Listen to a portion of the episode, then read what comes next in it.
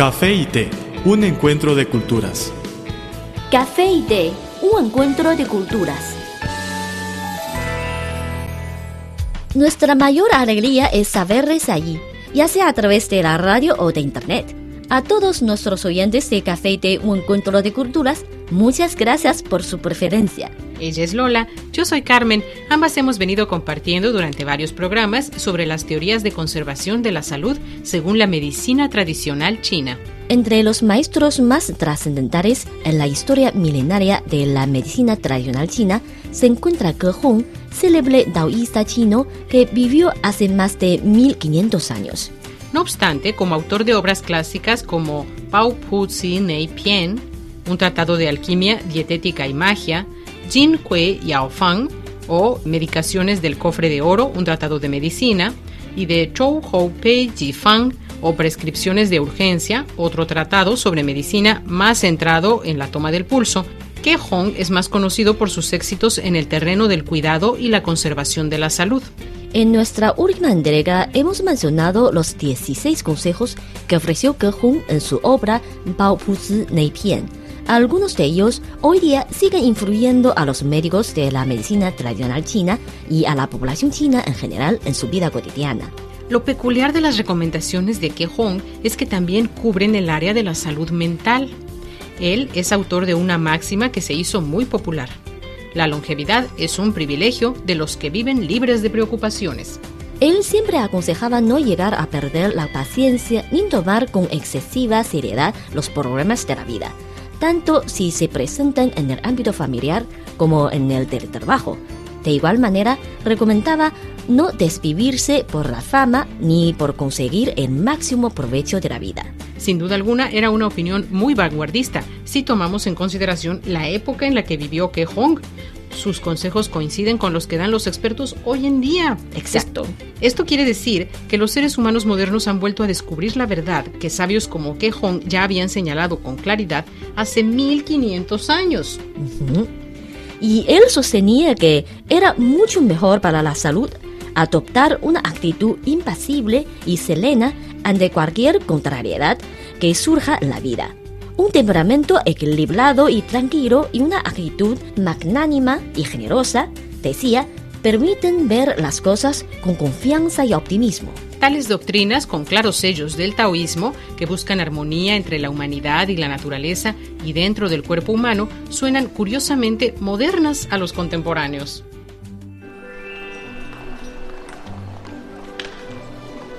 Había una vez una taza de café que rondaba sola por la barra de un restaurante. Pero un día apareció una taza de té y ambos se hicieron amigos. El encuentro de dos culturas se tornó en una mezcla de diversión. ¡Eh, eh! Y conocimiento. Esto es Café y té, un encuentro de culturas.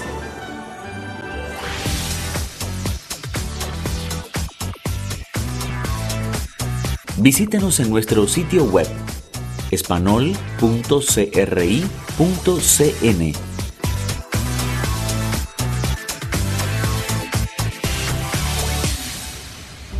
Están sintonizando Café y Té, un encuentro de culturas. Carmen González y Lola Lee les saludamos nuevamente desde nuestro estudio. En la presente entrega seguimos conversando sobre el antiguo sabio chino Ke Hong y sus teorías sobre el cuidado y conservación de la salud. Ke resumió en cinco rubros los principios taoístas del cuidado de la salud, base de la longevidad.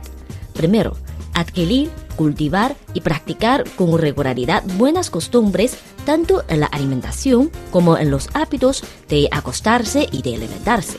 Segundo, hacer ejercicios o practicar alguna de las formas de las artes marciales, entre las que cabe mencionar el Tai Chi Chuan, que regula la fisiología y consistencia de huesos y tendones. Tercero, practicar ejercicios de armonía respiratoria, como por ejemplo el Qigong o el Tai Chi Chuan, que tienen efectos favorables para la mente y el organismo en general. Es algo parecido al yoga que practicamos Lola y yo juntas cada semana, ¿no? Creo que sí. Las sabidurías antiguas también coinciden. Y el siguiente, incorporar a la dieta cotidiana alimentos medicinales que tonifiquen los riñones, el hígado, el vaso y demás órganos. Y por último, Evitar los excesos en la vida sexual. ¿Han anotado los consejos de Ke Hong, amigos? Ahora seguimos con las teorías de la medicina tradicional china sobre el cuidado y la conservación de la salud. Como muchos saben, uno de los métodos más conocidos de la medicina tradicional china se trata de curar las enfermedades y mejorar la salud mediante las comidas cotidianas, porque se cree que los alimentos y las plantas medicinales tienen el mismo origen. Muchos alimentos comunes y corrientes son considerados como materia médica y al mismo tiempo las materias médicas, hierbas, raíces y semillas aparecen con frecuencia en las recetas de cocina china. Los ancestros de los chinos descubrieron las plantas medicinales durante largo tiempo en búsqueda de alimentos, por lo que decimos que los alimentos y las plantas medicinales tienen el mismo origen. Poco a poco la gente descubrió que una parte de las plantas contaba con propiedades curativas o aliviadoras de enfermedades. Otra parte era más alimenticia, pero también curaba. De este modo, nuestros antepasados nos dejaron un legado muy valioso que nos permiten alejarnos de enfermedades prevenibles, disfrutando al mismo tiempo los manjares. Claro, hay que conocer bien las propiedades nutricionales y curativas y los beneficios para la salud de cada alimento, así como sus efectos negativos, pues hay alimentos que nos curan y otros que nos hacen daño, sobre todo si los consumimos en exceso. Una dieta bien equilibrada y combinada es fundamental para una vida sana. Así ha insistido la medicina tradicional desde hace miles de años, y en ello hay consenso a nivel mundial.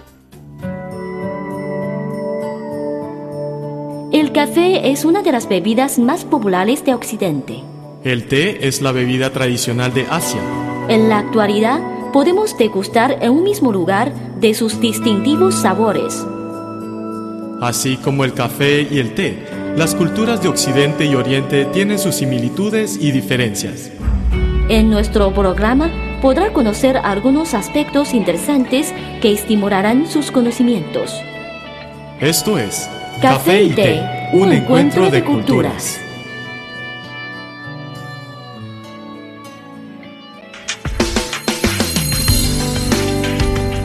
Visítenos en nuestro sitio web espanol.cri.cn.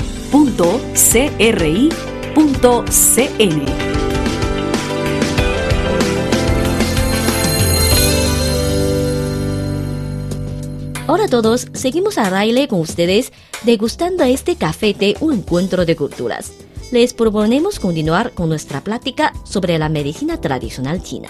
Una destacada característica de la medicina tradicional china reside en el tratamiento de la misma enfermedad con diferentes métodos. Como hemos explicado, la medicina tradicional china es una ciencia holística. La concepción del holismo es bastante nueva en el ámbito medicinal, introducida en la década 20 del siglo pasado. Fue una visión revolucionaria sobre la salud integral del cuerpo y la mente. No obstante, la milenaria medicina china la descubrió hace miles de años. Esta teoría considera al ser humano como un todo, que sus diferentes partes están interrelacionadas y que el ser humano está conformado por el cuerpo, la mente y el espíritu, y cuando una parte se desequilibra, todo lo demás también lo hace. Además, la salud está relacionada con el medio que a uno lo rodea, los alimentos, el aire, el agua. Como hemos dicho antes, el hombre es como un microcosmos relacionado estrechamente con el macrocosmos. Y a su vez, entre todos los seres humanos, por innumerables que sean, no hay dos iguales. Al igual que en un bosque no hay dos hojas idénticas. Por lo tanto, la medicina tradicional china insiste en tratar la misma enfermedad con diferentes métodos, dependiendo de las situaciones concretas de cada paciente. Pues cada persona reacciona de modo diferente a los agentes que producen la enfermedad, ya sean estos de naturaleza interna o externa. Además, la causa de una enfermedad tiene mucho que ver con el estado global, constitución física, yin o yang, robusta o débil, gorda o flaca, sexo, edad de cada persona, con la estación y el clima en que se encuentra el paciente. Por otra parte, el órgano enfermo no se comporta como aislado, sino vinculado con otros órganos, complicando el caso. Por todo ello, la terapia debe ser individualizada, no hay protocolos previamente establecidos.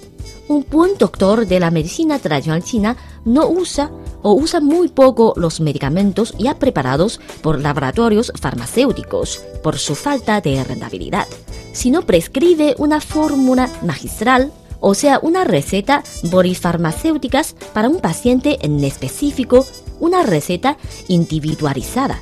Es justamente una nueva tendencia en la medicina moderna en vez de tratar la cabeza para curar la cabeza, tratar el pie para curar el pie, la medicina tradicional china intenta encontrar la causa profunda de una enfermedad y ver el cuerpo como un conjunto de órganos estrechamente vinculados e interrelacionados.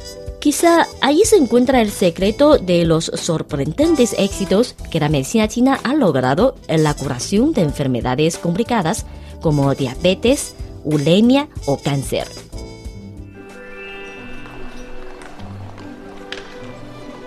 Había una vez una taza de café que rondaba sola por la barra de un restaurante.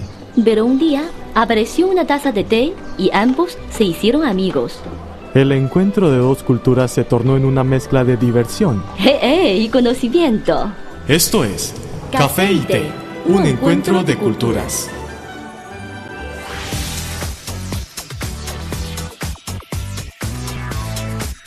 Visítenos en nuestro sitio web espanol.cri.cn.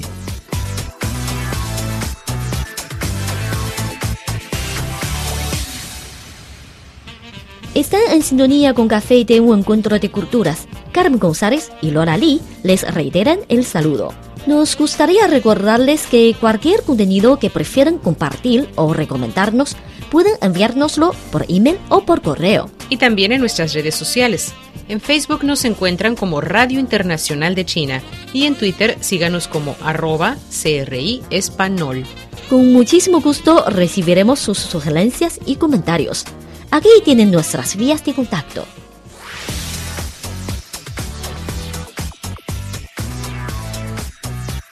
Radio Internacional de China, una ventana abierta al mundo.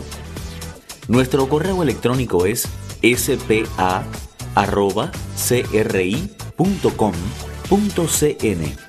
o bien puede enviarnos una carta a la siguiente dirección.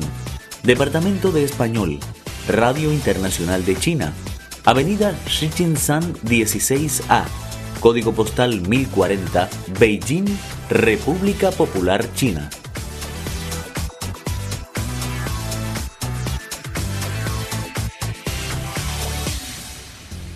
Escriban siempre.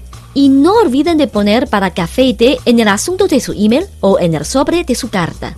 Nos quedamos para nuestra próxima cita en este su programa Café y Té, un encuentro de culturas, un espacio hecho especialmente para ustedes. Hasta luego. Chao. El café es una de las bebidas más populares de Occidente. El té es la bebida tradicional de Asia. En la actualidad, podemos degustar en un mismo lugar de sus distintivos sabores. Así como el café y el té, las culturas de Occidente y Oriente tienen sus similitudes y diferencias. En nuestro programa podrá conocer algunos aspectos interesantes que estimularán sus conocimientos. Esto es Café y Té, un encuentro de culturas.